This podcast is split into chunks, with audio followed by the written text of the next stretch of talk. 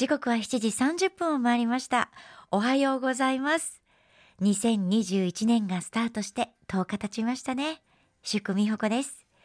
今日は10日恵比寿本来だったらこの FM 大阪のある港町周辺も賑わうんですが今年はコロナ対策で分散参拝される方も多いみたいですね。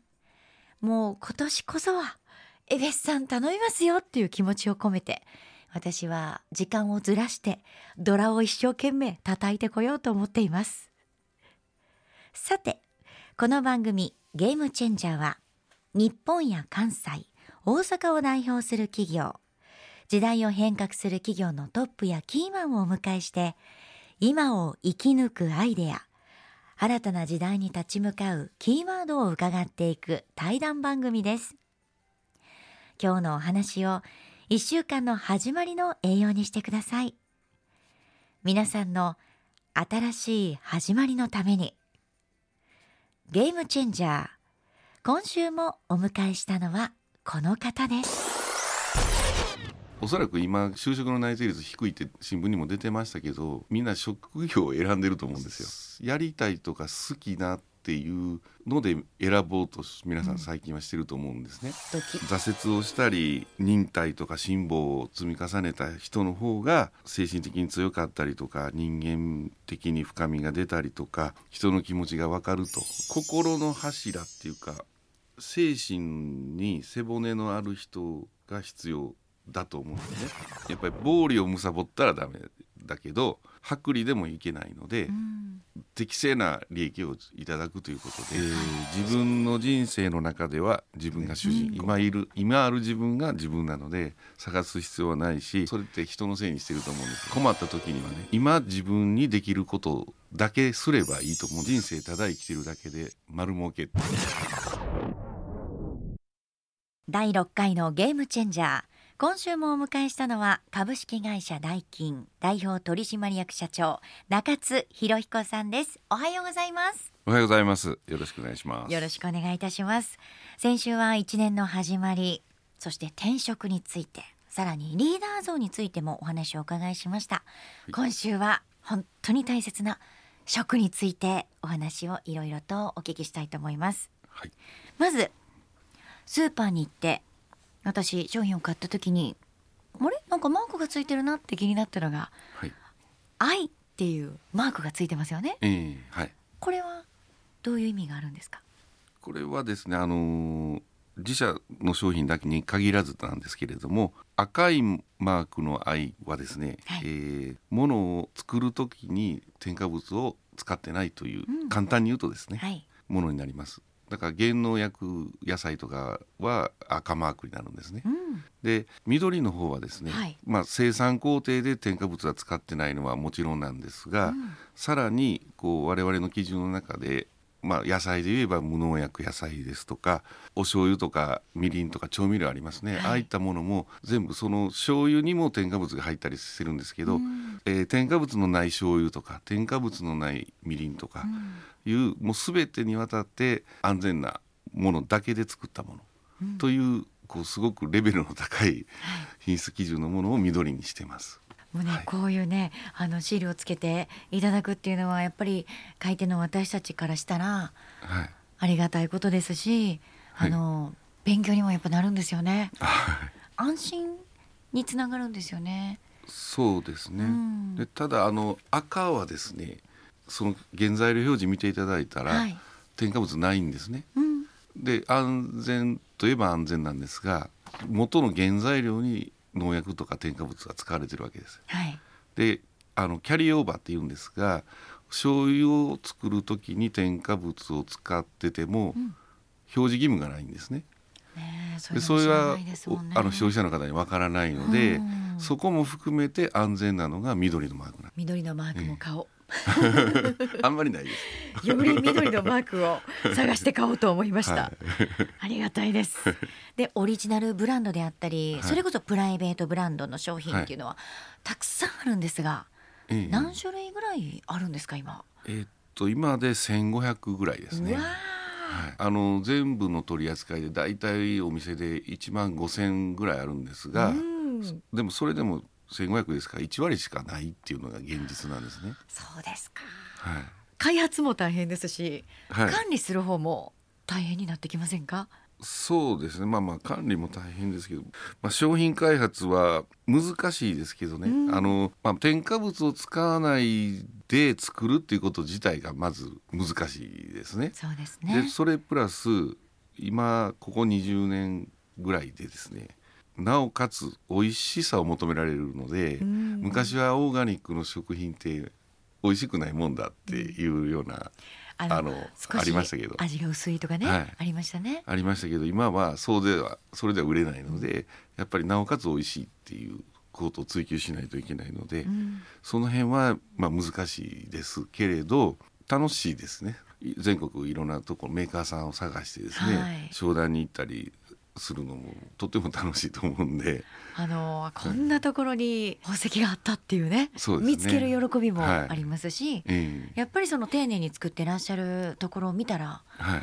じゃあぜひっていう思いも出てきますよね。そうです。何とかして売ってあげたいとか思うので広めたいとも思いますし、そうですね、はい、その一方で食品ロスまだ食べられるのに捨てられてしまう問題も残ってますね、はい、国内だけでも年間643万トン食品ロスが発生していると言われています、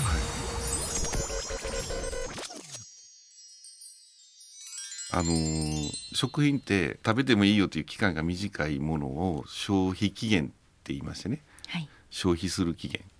で長いやつを賞味期限っていうふうに書いて字が違うんですけれども、我々は何を苦労しているかというと添加物を使ってないのであの消費期限はい。が短いものを扱ってて、うん。1日とか3日とかで売らないといけなくてでそれのロスが出るのではい。すごく苦労してます。でそれは今要は発注精度をねこう高めるとか、早く値引きして売り切るとかっていう努力をやっていくしかなくてですね、うん。で一方その賞味期限っていう缶詰ですとか、はい。まあ、いろんなコーヒーとか調味料とか1年2年持つようなものありますよね。はい。ああいったものはもともと長い期間売れるのでそんなにたくさん仕入れなければいい話であって売る努力をちゃんとすればいいと思うんですね。はいで例えば1年売る期間があるのに流通業界で勝手に3分の1ルールですねを決めて通常の値段で売る期間で値引きする期間とかほんで最後もう売ってはダメだからって引き上げる期間があるんですね。あの3分の1とか残して撤去したり場合によっては問屋さんに突き返したりしてる実態があります。そうじゃなくて最後まで売ればいいのにっていうのが入社した時に20年前から思ってましてね。うんだからとっても不思議なルールがありましてでそれをこれから緩和しようとかって言ってるんですけど、緩和もクソもなくてですね、うんただ単に賞味期限まで売ればいいと思うんです。それと、えー皆さんが誤解されているのは賞味期限っていうのは美味しく食べられますよっていう期間なんですね。それを過ぎてもうん大丈夫なんです。うんで売っても構わないんです、うん。経営者の方がねあの頑張って売ろうとしてはって売ってたらあのお客さんがね保健所に言ったりされるんですが、うん。あれは違法じゃないので、はい。だから賞味期限切れても売れるようにすればいいだけなのにってうん。とても不思議に思ってます。じゃあ今その対策で、えー世界のねこう貧困な国に物を送るとかそれははい。それでいいとは思うんですが、日本の中で子ども食堂に寄付したりとかっていうのがありますけれども、本当に必要な人たちにあの提供するんだったらいいんですけどどうも見てるとテレビとかでも見てても、あの豪華な車に親子で乗ってきて受け取って帰るとかありますけど、誰でも親子食堂に受け入れるんじゃなくてやっぱり必要な人たちに提供するのは構わないけれど本来必要じゃない人たちにまでタダで配るっていうのはいかがなものかなと思うんです。一番悩ましいのがですね1日3日であの期限が切れてしまう。消費期限の方ですね、あれは従業員とかに営業が終わってから配ったりするとですねああいうのって不正を呼ぶんですね、うん喜んではもらえますいやけど嬉しいしありがたいんですけどもでもそこはっていそうあの基本的にはもう廃棄するというふうにしてまして、もったいないなって思いますね。はい。難しいですよね。はい需要と供給のバランスっていうのも、うんそういうそのデータっていうのは取りながらはまたやっていかれる感じですか、まあやっていきますけど曜日回りもありますしその日の天気で絶対変わりますんでね。天気でも。はい。前年が晴れだで、うん。今年が雨だったら、はいもう売れ行き全然違いますし事前にそれでね天気予報で調整はしますけど、はい。そうは言ってもね発注も外れる時もありますからね。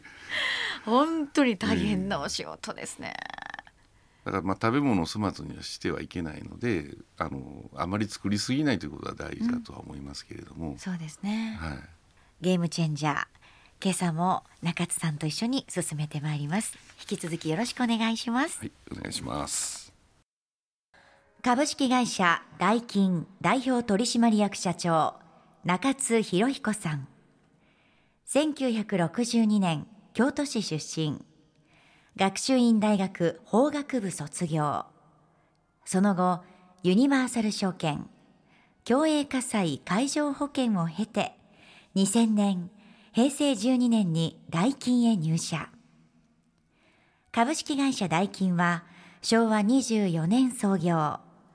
パントリーラッキーのブランドで関西を中心に食品スーパーマーケットを展開しておられます。美味しいは嬉しいをキャッチフレーズに食品添加物を極力使わない本物の食品を届ける安心安全な食へのこだわり。添加物をできる限り使わない厳選素材。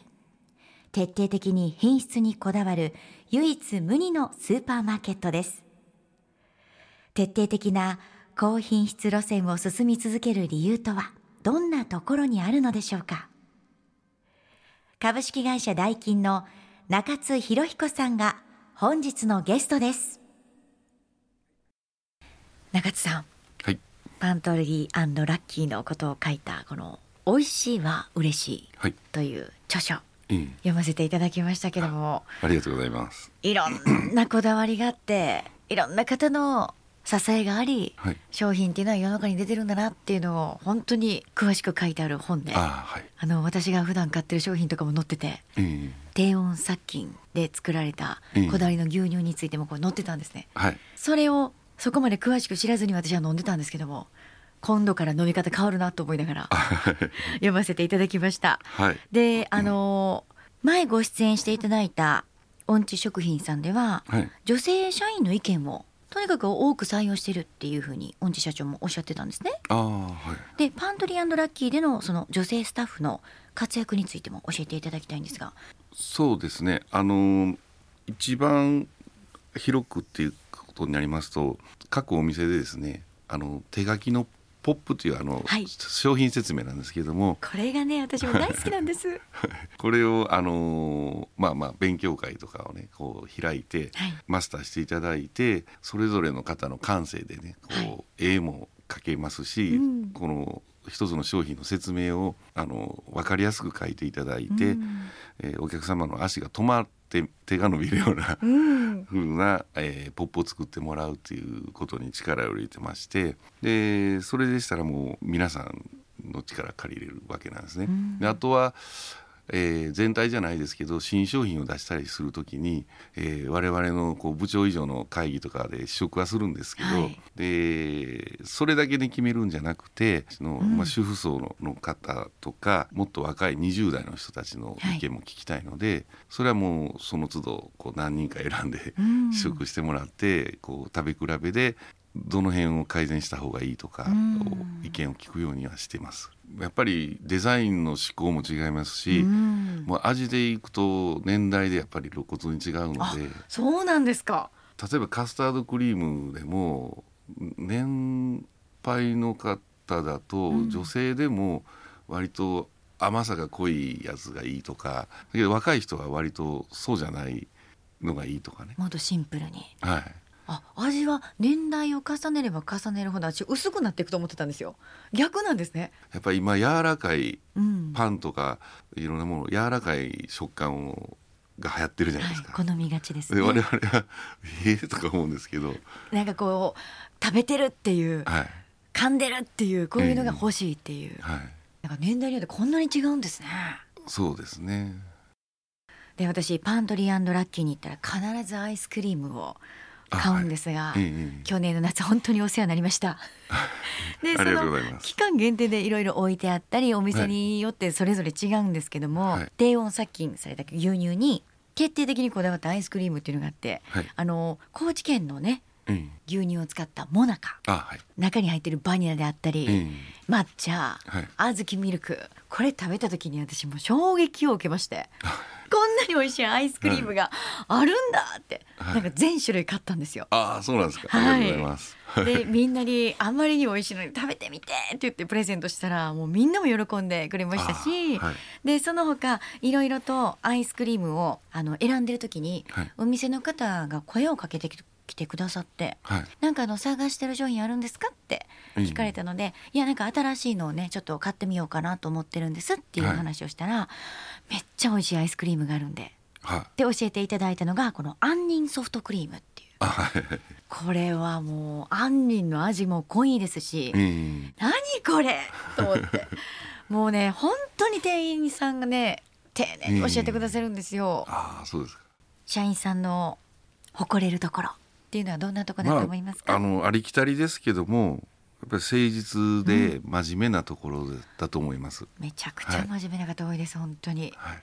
サービス精神も素晴らしいですしあのー去年のねはい。ボージョレーヌーボーはい。の時期にええお店に行ったんです私、はい。パントリーラッキー新大阪店に。ええそしたら、えー、と当日だったので、はい。そのボジョレー解禁の日 だったのでその方が今年のボジョレーは 本当に美味しいです、ぜひ飲んでみてくださいって言われて。ええ正直ね、はい毎年言ってるんじゃないですか？って言っちゃったんですよ。そしたらいや本当に違うんです。今年の出来は素晴らしいですって。はい。前にもありましたけどもう本当に数年ぶりにこんなに力を入れておすすめできる年ってないのではい。ぜひチーズとともにもしくは生ハムとともにいただいてみてくださいって言われてはい。私購入したんです。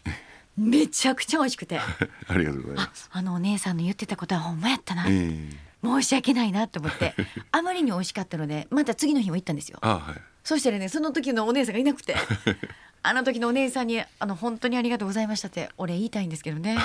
名前もわからないので また来年のはい。ボジョレの時期に私は行きたいなと思っています。はい。よろしくお願いします。あの中津さん。はい。嬉しかった主婦の方からの声というのはまあ私みたいなね。はい。本当にありがとうございますっていういろんなお声がええ会社に届いてると思うんですけども、はいまあ比較的聞くのはですね、あの体調が良くなったとかああのこう効能はねもちろん歌えないんですけど、はい。うちのものを買って食べてるとこうアレルギーが治ったとか言っていただけることが時々あります。中にはですねあのお子さんがねこうアトピーだからっていうので、引っ越し店の近くに引っ越してきたとかね いうのがあるのでもう毎日でそこまでされまするみたいなのがあって。うんそそういうのも嬉しいですけどうん。ね。であとはまああのこう自分が気に入ったものを買って、いろんな人に配ってんのよ私みたいな。一緒。気持ちがよくわかります。それは宣伝していただいてありがたいなと思います。お子様への愛にもつながると思うんですが、うん。お母さんっていうのは常に家族のために、はい。お子さんのためにそういった商品っていうのを探してらっしゃるんですよねはいそうですね。だからもう食育についても私これつながると思うんですよえー、と食っていうのは人を良くするって書くわけなんですけども健全な精神っていうのは健全な肉体に宿るわけでだからその健全な肉体作るためにはねこうちゃんとした食べ物を食べとかないとうんいけないと。で今ですねあの食べ物をこうジャンクフードとかね簡単に済ませてはいパンだけとかおにぎりだけとかいろんな形で、えー若い人やされてますけどもあのお腹を満たすだけのねガソリンじゃなくて、うん血や肉を作るものなのでやっぱりバランスよくそしてあんまり添加物が入ってないような、ん。ちゃんとしたものを食べた方がいいなと思ってまして、うん。でまあ、食育っていう観点でいくとこう子育て世代の方とかがね、うんまあ、育てるのもそうですし生まれる前、えーまあ、男性も女性もですけどやっぱり子供を産むわけですから自分の体を添加物だらけにしないようにしておかないと体内で子供にこう移っていきますしで生まれてからはまあ母乳を通じて添加物が蓄積された添加物がね赤ちゃんに行ったりするのでだからアレルギーが増えるって言われてますからその辺をやっぱり気をつけられたらどうかなと思ってて、うん。でまあ我々はそれをやる役割だと思ってあの使命だと思ってやってるわけなんですけども。中津さん。はい。少し規模の大きな話になりますがまあ今、まあ、国もそうですね。国民が大切にすべきことではい。変えるべきことっていうのは何だと思いますか、じゃあまずは大切にすべきこと。大切にすべきことは次世代へのバトンタッチバトンタッチがまあするための責任ですね、うん。その意識をみんなが持つことが大事だと思ってます。はい。変えるべきことは？変えるべきことはあのー自分さえ良ければいいとか、あのー他人への責任の転嫁うん。それとかまあまあ批判ですね。批判ばっかりしててですね、まあ日常生活でも当然ありますけどこうマスコミとかもねテレビとか新聞の報道を見てたら、まあ、結局そうやって人のせいにしたり批判ばっかりしてるんですけどいじめはダメダメって言いながら結局それがいじめにつながったりとかっていう矛盾があるのでやっぱりね自己責任ということをもっぺん国民一人一人がね、こう見つ見つめ直して生きていかないといけないと思いますしでまあ自分さえ良ければいいっていう最たるものがやっぱり年金の不正受給だとか、はい給食費を支払わないとかうん生活保護の不正受給もありますよね。でごめん今コロナになった時なんかだったら助成金をまた不正に取得したり、えっと GoTo イートのね、あの制度をこうあそうですね。悪用するような人たちもいて。うん。なんでそんなとこをねこううん。考えるパワーをもっと他に使わないんだろうって思いますね。うん。うん。でね転売する人とかいますけど暴利を貪ってるわけであれ法律違反じゃないから悪くないじゃんって思ってる人多いですけどやっぱりあの人の弱みにねつけ込んで暴利を貪るっていうのは、あの商商売する人間としてね恥ずかしいことだと思うのでとにかく自分さえ良ければいいっていうのは変えていかないといけないと思います。現在進行中のプロジェクトについても簡単に教えてください。本業の方はですね、まあ、プロジェクトっていうか期間長い期間かかりますけどあの他の地域への出店を考えてましてはい。で今関東と広島にちょっとお店できたんですがこれからは関東への出店を増やしたいこととあとまあできれば名古屋も出したいなとはい。いうのがこうす食品スーパーでの展開で考えてます。うん。であとは関西ではですねもちろんスーパーも出しますけど、まあ、それよりも我々が今後生き残っていくために大事なことは我々の食材扱っている食材を切り取って素材屋さんを作ったり、えーお菓子屋さんを作ったりとかいいですね。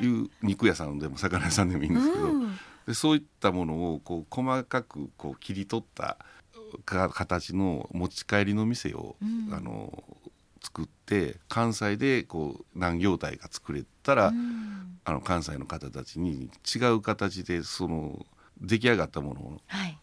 ご提供できるかなと思ってまして、あったかいものをね。はい、うん。で実際にあの家で本当は作りたくてもお仕事忙しすぎて、はいもう疲れ切ってうん作る元気がないっていう人たちにとってもありがたいと思うんですよね。はい体にいいものをうんいっぱい食べて元気になってほしいですね。はい、そうですね。はい。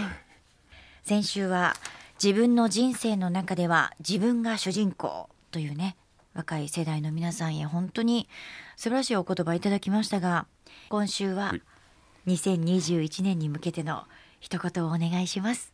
はい、えー今年はですね大河ドラマが渋沢栄一っていうことで、はい。えー渋沢栄一の言葉を大切にしたいと思ってまして、えー志なき利益の追求を戒め未来への責任を果たすということで今年スタートしていけたらなと思ってます。2週にわたってお送りしてきましたゲームチェンジャー株式会社ダイキン代表取締役社長中津博彦さんにお話をお伺いしました中津さん本当にありがとうございましたはい、こちらこそどうもありがとうございました。中津博彦さんどうもありがとうございました私が質問をしたらその質問に対し本当に誠実に言葉を選んで丁寧にお話をしていただきました。